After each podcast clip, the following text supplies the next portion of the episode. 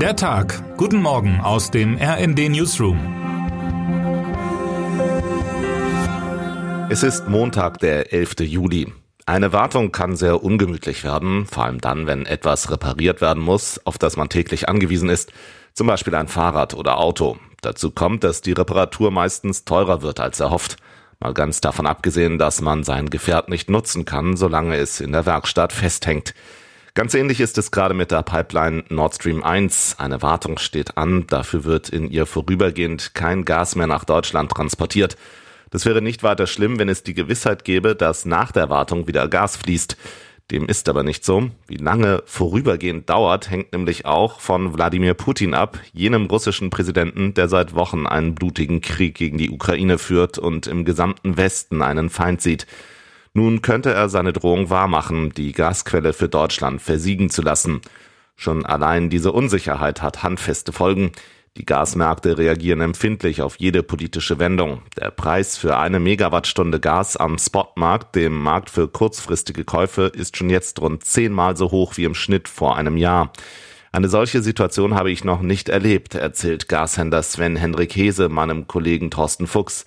Der RND-Chefreporter hat sich erklären lassen, was die Situation aktuell für die Händler und künftig für die Verbrauchenden bedeutet. Klar ist, vieles wird von der Entscheidung Wladimir Putins abhängen.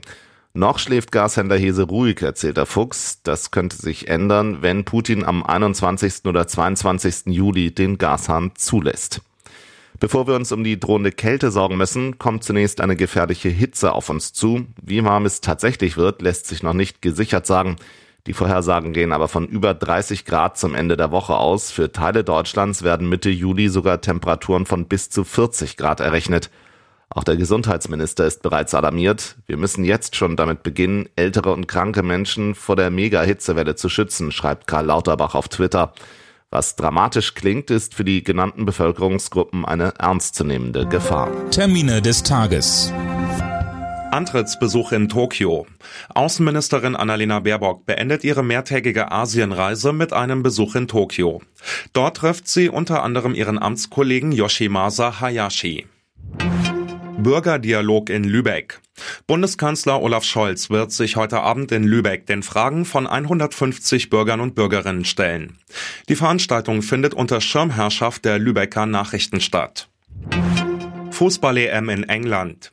Mit etwas Glück könnte sich heute Abend ein erstes Team für das Viertelfinale der Fußball-Europameisterschaft der Frauen qualifizieren.